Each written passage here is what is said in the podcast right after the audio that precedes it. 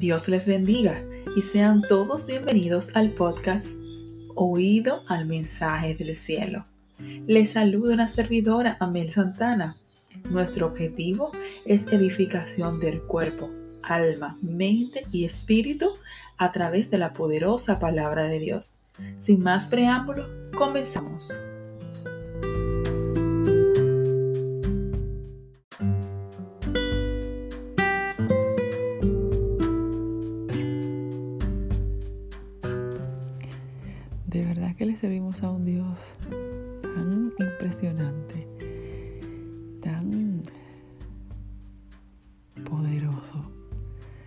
De verdad que no podemos dejar de, de alabar las grandezas de nuestro Dios. Yo estaba, eh, yo comencé a grabar un, un podcast que lo tengo, que no lo he terminado. Y ahora temprano dije, bueno, déjame pues seguir leyendo la palabra para terminarlo. El caso es que mientras eh, comienzo a leer Segunda de Crónicas capítulo 20, pues el Señor ahí me da otro mensaje poderoso, o sea, una cosa tremenda. Yo digo que las cosas del Señor son tremendas. Él nos habla, nos habla en en un tiempo yo siempre, una, ¿sabe que una de las palabras, de las cualidades que exalto de nuestro Dios es que Él es un Dios de guerra? O sea, como Dios pelea por nosotros, como dice Éxodo 14, 14. Jehová peleará por vosotros y vosotros estaréis tranquilos. Eso, eso no es cuento, es una realidad. Y lo podemos ver textualmente, cómo se cumple esa palabra en, el capítulo que les decía de Segunda de Crónica, capítulo 20, en, el reinado de Josafat.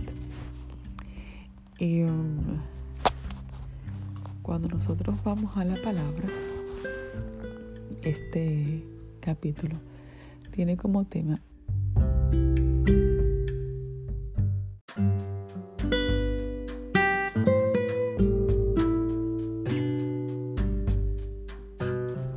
Les decía que tiene como título, título Victoria sobre Moab y Amón. Y nuestro versículo central se encuentra en el versículo 15 que dice, la palabra de Dios en el nombre del Padre, del Hijo y del Espíritu Santo. Y dijo, oíd Judá, todo y vosotros moradores de Jerusalén, y tú, rey Josafat, Jehová os dice así, no temáis ni os amedrentéis delante de esta multitud tan grande, porque no es vuestra la guerra, sino de Dios. Aleluya, gloria a Jesús. Ay, me encantó ese versículo. Dios es muy bueno. Para iniciar, al cuando comenzamos a leer el capítulo 20, vemos una especie de advertencia. Antes de que sucedan las cosas, el Señor siempre le advierte a sus hijos, a su pueblo, acerca de lo que ha de venir, de lo que tienen que, por lo que tienen que comenzar a orar, antes de que se manifieste eso que se encuentra, pues, planeándose en lo espiritual. Y dice el versículo 2, y acudieron con y acudieron algunos y dieron aviso a Josafat diciendo, contra ti viene una gran multitud del otro lado del mar y de Siria. Y he aquí están en Asesón Tamar, que es en Gadi. Es como dándole el Señor diciéndole a Josafat, mira, esto es lo que viene, esta es la, la amenaza que viene. ¿Qué vas a hacer? Y dice el versículo 3 que entonces él tuvo temor de eso que le habían dicho y Josafat humilló su rostro para consultar a Jehová e hizo pregonar ayuno a toda Judá. Y no solamente Judá, sino que vinieron también a... Y se reunieron los de Judá para pedir socorro a Jehová y también de todas las ciudades de Judá vinieron a pedir ayuda a Jehová. O sea, un pueblo unido, un pueblo unánimo, unánime, con un mismo sentir, viendo la amenaza que viene, viendo el plan del enemigo que viene. Comenzó ese pueblo, es como que es como en este tiempo, que el pueblo comience a identificar, comience a ver, que comience a abrir sus ojos espirituales, lo que se está moviendo, lo que está pasando alrededor. Y diga, no, tenemos que unirnos no solamente el eh, Judá, sino todas las ciudades que son de Judá. Vamos a unirnos y vamos a pedirle ayuda a aquel que todo lo puede hacer, aquel que nos puede librar, aquel que puede hacer que ese mal se vuelva bien a nuestro favor. Y esa parte me encantó porque habla de la unanimidad de un pueblo eh, rendido delante de la presencia del Señor. Habla de un pueblo unánime, con un mismo sentir de ver de que Dios haga, algo. Eh, un pueblo sin división, un pueblo con un norte, con, con una visión acorde a lo que ya se había dicho, del mar que se había dicho en contra de esa ciudad. Y, aquí comienza, a partir del versículo 5, comienza Josafat a hablar o aclamarle al Señor. Y, mientras yo leía, yo, el Espíritu Santo me, me, me, daba a entender.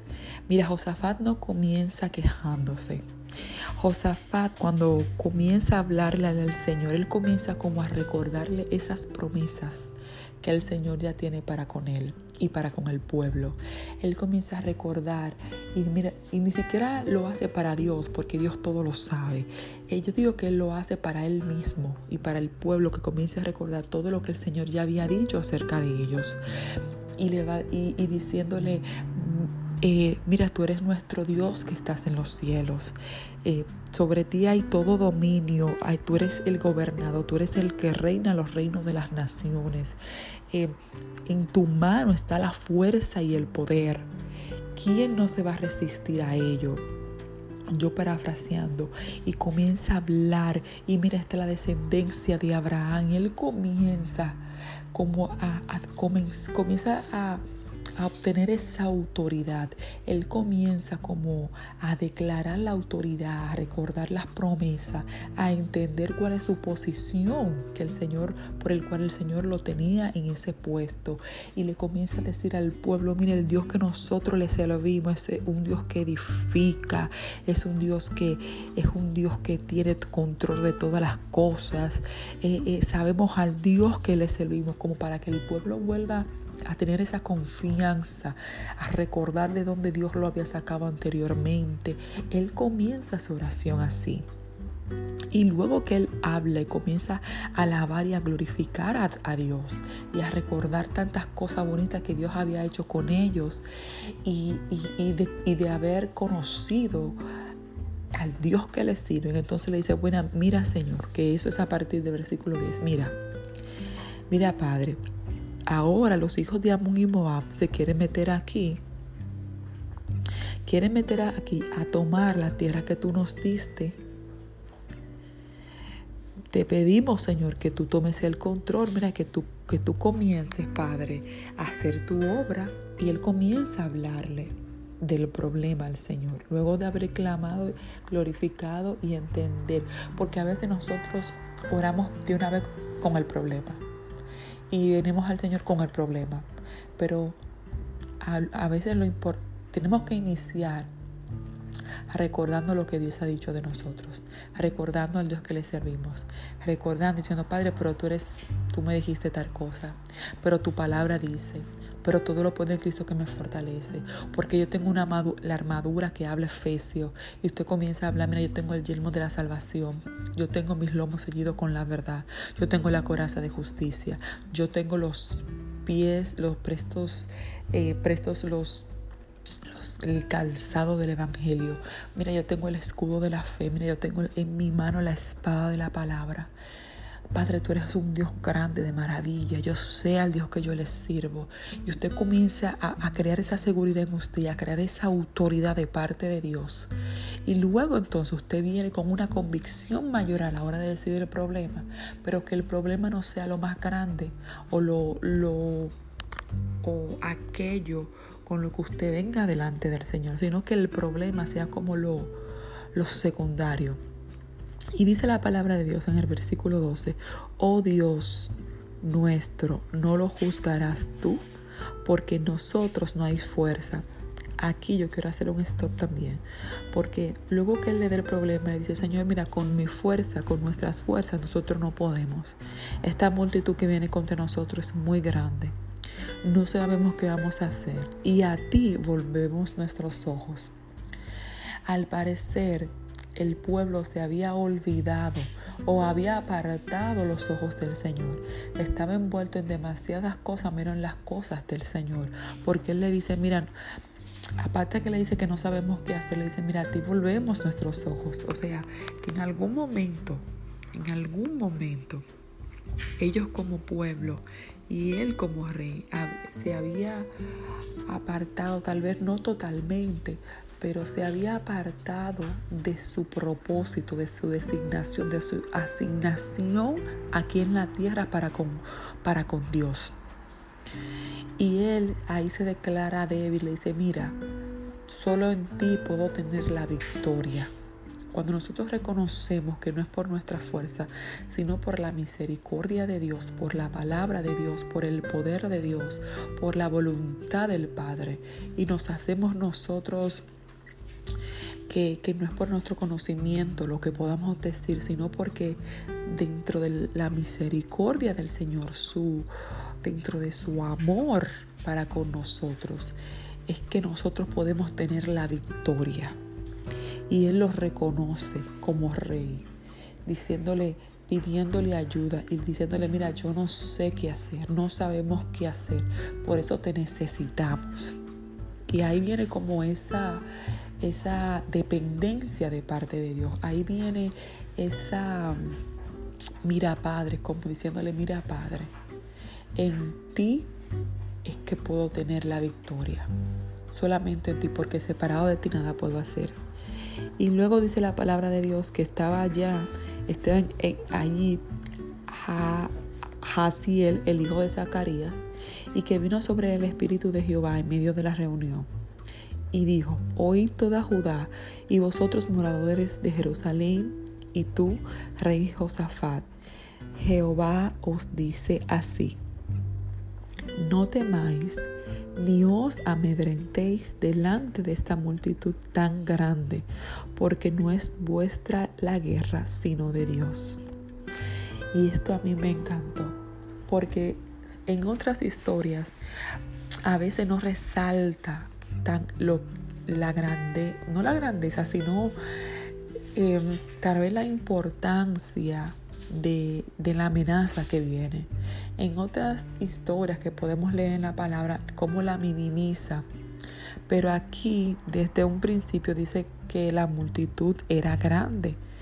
Ah, no tengo el dato de qué cantidad era de soldados que venían en contra del pueblo, pero dice que venían grande, era, era una multitud tal vez tres veces más de lo que ellos son o cuatro, cinco veces más eh, de los hombres de guerra que podían venir en contra del pueblo. O sea que ellos no tenían esperanza a menos que Dios hiciera algo. Pero mira cómo el Señor conoce nuestro corazón y dice, mire, no se dejen amedrentar, no, no tengan miedo aunque ustedes vean lo que vean delante de sus ojos humanamente. Mire, esa multitud tan grande que ustedes están viendo y ustedes se están viendo solo, aleluya. No crean que ustedes están solos porque aunque sus ojos físicos estén viendo algo muy grande sobre su vida, recuerden que hay uno que es más grande que está de su lado. Recuerde que ustedes tienen a Jehová de los ejércitos con ustedes. Recuerde que ustedes tienen a uno que es su abogado que se llama Jesucristo. Aleluya. Es como diciéndole, miren, no se enfoquen que sus ojos no se enfoquen en lo que ustedes están viendo ahora mismo. Porque yo le estoy dando una palabra ahora mismo de que no se, no se, no temáis, de que no se amedrente. Porque no es la guerra, esa guerra que se está peleando no es suya. Esa guerra es de mía, esa guerra es de Dios. Asimismo la, dice la palabra porque no es vuestra la guerra, sino de Dios, porque ustedes son mi pueblo. Y si nosotros comenzáramos a caminar bajo esa palabra cada día, cada vez que se levante algo, nosotros comencemos a decir, porque hay cosas que se levantan por nuestra propia concupiscencia, pero hay cosas que se levantan por porque el enemigo nos quiere hacer la guerra. Y cada vez que venga ese tipo de guerra en nuestra vida, nosotros digamos con esa autoridad, mira Señor, esta guerra no es mía, esta guerra es tuya, yo te la entrego, Padre. Mira, Padre, toma el control y usted comience a hablar con esa autoridad y con esa firmeza. Señor, por cuanto esta guerra es tuya, yo necesito que tú tomes el control. Yo necesito que tú rompas cadena. Yo necesito que tú te glorifiques porque esta guerra es tuya, Padre se han metido con tus hijos, Padre, se han metido con tu pueblo. Nosotros dice la palabra que somos real sacerdocio, nación santa escogida por Dios, no por voluntad de hombre ni de sangre, sino por voluntad del Padre. Entonces nosotros dice la palabra que tenemos somos coherederos para coherederos con Cristo. O sea, nosotros tenemos un Padre espiritual, un Padre celestial, a la cual le, le dolemos y que es Él el que toma posesión y va delante de nosotros en esa guerra, es como diciéndole, espérense, que yo me voy, yo que pasó todo ella, yo me voy delante de ustedes a pelear eso, porque es mía la demanda, la capa soto ella, es mía la demanda, yo soy que le voy a hacer justicia a ustedes. Aleluya. Y eso es lo que el Señor le, quiere, le, le comienza a decir al pueblo. Y le dice, mire, mañana ustedes van a, descender contra ellos. Oye, no le dice, usted, no el Señor le dice, mira, no tengan miedo. Pero no le dice, escóndanse. No. Él le dice, mire, no tengan miedo porque esto es mío. Yo voy delante de ustedes. Y le comienza a dar instrucción, estrategia de lo que van a hacer. Le dice, mire, mañana ustedes van a descender contra ellos. Esto es lo que me encanta de Dios. Es que yo, mira, es una cosa tan hermosa. Y le dice, mira, he aquí ellos subirán por la cuesta de Cis y los hallaréis juntos al arroyo, junto al arroyo, antes del desierto de Jeruel. Mira cómo Dios ora. Este versículo a mí me encantó, el 17, porque es que ahí entra la dependencia del Señor. Ahí entra en nosotros como, el, como le decía al principio, el versículo de, de, de Éxodo, Jehová peleará por vosotros y vosotros estaréis tranquilos. Y me río porque es que Dios te es tan tremendo. Es como que, mire, tranquilos, que yo soy el que tengo, yo soy el que voy a pelear. Así que tengan paz. Mira, Él le dice, no habrá para que peleéis vosotros en este caso para en este caso, porque si vemos otros casos, aunque el Señor lo mande a pelear y ellos peleen, tal vez como cuando Josué, eh, tantas otras batallas que el pueblo ha tenido, como el Señor le da la victoria cuando el pueblo con pueblo se enfrenta, pero aquí, aquí, el Señor le dice, a partir del siglo XVII, no habrá para que peleéis vosotros en este caso Paraos, estad quietos y ved la salvación de Jehová con vosotros. Oh Judá, Jerusalén, no temáis ni desmayéis, salid mañana contra ellos, porque Jehová estará con vosotros. Y cuando seguimos leyendo la historia y, y seguimos leyendo lo que había pasado, cómo el pueblo simplemente salió y se levantó al día siguiente y comenzaron a cantar, dice la palabra, comenzaron a entonar cánticos de alabanza. Y dice la palabra que Jehová puso, contra los hijos de Amón, de Moab y del monte de Seir las emboscadas de ellos mismos que venían contra Judá y se mataron los unos a los otros. O sea que el pueblo no tuvo que hacer absolutamente nada en el sentido de que no tuvo que pelear a espada con, el, con los Moab y, el pueblo de Moab y Amón, sino que obedeció a la palabra del Señor, se levantaron, dice la palabra, descendieron como Jehová le había dicho, y ellos comenzaron a tocar, a alabar, a glorificar el nombre de Dios, ellos comenzaron, fue como una especie de victoria adelantada. Me imagino que ellos comenzaron a dar gracias. Señor, gracias porque me ha dado esta victoria. Señor, gracias. Y comenzaron a hacer eh, acción de gracia y comenzaron a abrir su boca en actitud de adoración, de glorificar a su Dios, a pesar de que lo que, lo que ellos lo que el Señor le había prometido, sus ojos no lo habían visto, pero ya había una palabra de parte de Dios. Y esa es la actitud que nosotros tenemos que tener como pueblo de Dios. Ya hay una palabra de parte de Dios, ya hay una palabra. Y en base a esa palabra que tenemos que caminar. Y dice la palabra en el versículo 23, porque los hijos de Amón y de Moab se levantaron contra los del monte de Seir para matarlos y destruirlos, hoy entre ellos mismos. Y cuando hubieron acabado con los del monte de Ser, cada cual ayudó a la destrucción de su compañero. O sea, el Señor los cegó de una forma, de una forma tal, que entre ellos mismos se mataron.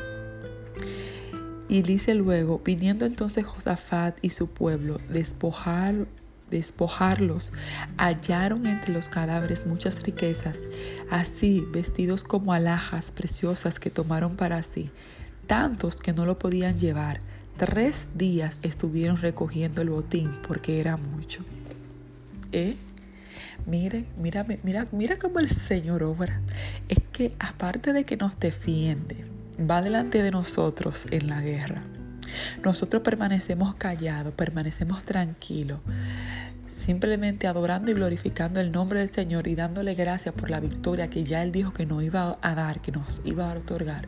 Después le dice, mira, tuve de, de eso, de ese tesoro que ellos tenían ahí, tómenlo para ustedes es diciéndoles como que mira, ya pasó el problema, pasó la victoria, ahora yo lo voy a bendecir para que los de afuera vean que no solamente yo soy su Dios de guerra y que lo defiendo, sino que yo multiplico la obra de sus manos, que yo pongo gracia, que yo abro puerta en medio del desierto, que yo pongo un oasis en medio de la sequedad, que yo pongo gracia, favor para con ustedes y la bendición mía le, le va a multiplicar y sobreabundar sobre la tierra. Y, esas son de las cosas tan maravillosas que tiene Dios, cómo Dios nos sorprende. Porque yo me imagino que ellos, por grat eh, esperaban pues la victoria y la recibieron, pero recibieron más porque es que los pensamientos del Señor son más altos, más grandes que nuestros pensamientos. Y mira cómo el Señor los bendijo hasta con tesoros. Y era tanto que dice la palabra que duraron tres días. No, uno, no. Tres días recogiendo el botín porque era mucho. Ay, pasó Es que así hace el Señor las cosas que sobreabunden. Aleluya. Es que Dios hace que después que tú pases el proceso y tú veas la mano obrando, no solamente te conformes con la victoria, sino que te recompense en gran manera por haber creído esa palabra que Él dio a tu vida.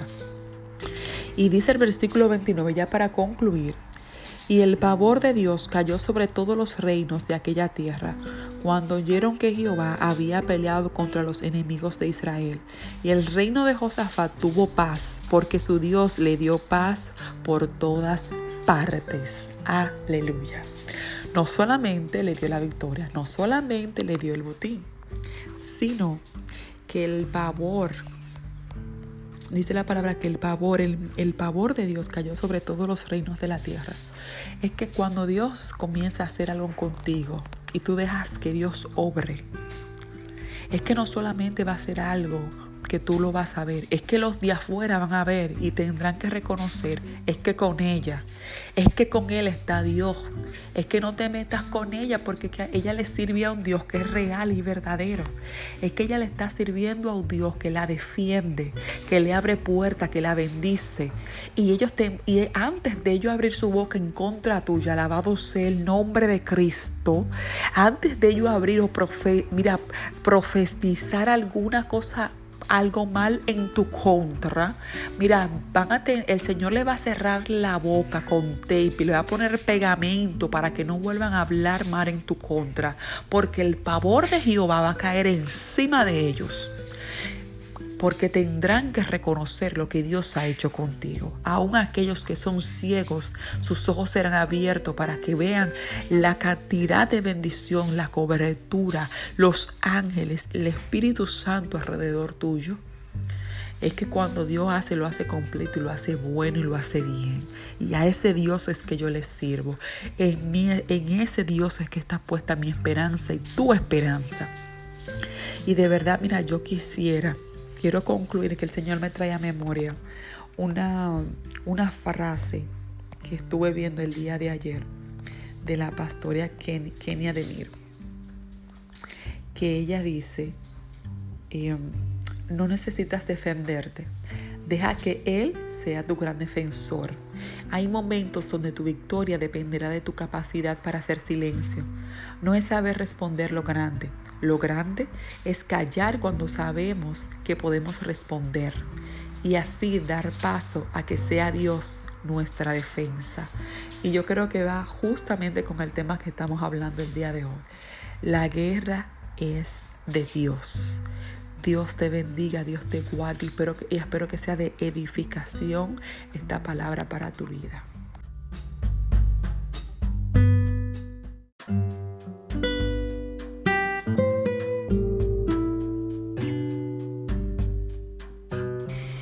Jesús. Vamos a tener este momento de oración para que el Señor se glorifique en tu vida en gran manera. Padre, te damos gracias. Padre, gracias por esta palabra. Bendice a cada persona que la, que la va a escuchar. Padre, que entendamos que esta guerra no es de nosotros, sino, sino tuya. Que nosotros desde un principio ponemos esta guerra, esta pelea, esta batalla en tus manos, para que tú seas el guerrero que vaya adelante, para que tú seas el capitán, Señor Dios. Para que entendamos que tenemos a un abogado llamado Jesucristo, que es el que pelea nuestra causa, Padre que aprendamos a estar tranquilos y quietos, confiados y creyendo en aquel Dios que nos llamó en sus promesas y sabiendo y reconociendo que tu voluntad es perfecta y que es agradable. Te pedimos, Padre, que en el nombre de Jesús sea tú rompiendo con toda cadena y con todo aquello que sea levantado en contra de tus hijos, mi Señor Dios. Pero que entendamos, mi Jehová Dios, que le servimos a un Dios de guerra, un Dios que no ha perdido una batalla y que siempre, siempre está en control de su pueblo. Y que tú independientemente de lo que estemos viviendo, nos recompensarás en gran manera, porque tus pensamientos son, más grandes que nuestros pensamientos. Te damos gloria y honra, Padre, a ti Dios poderoso, en el nombre de Cristo Jesús. Amén.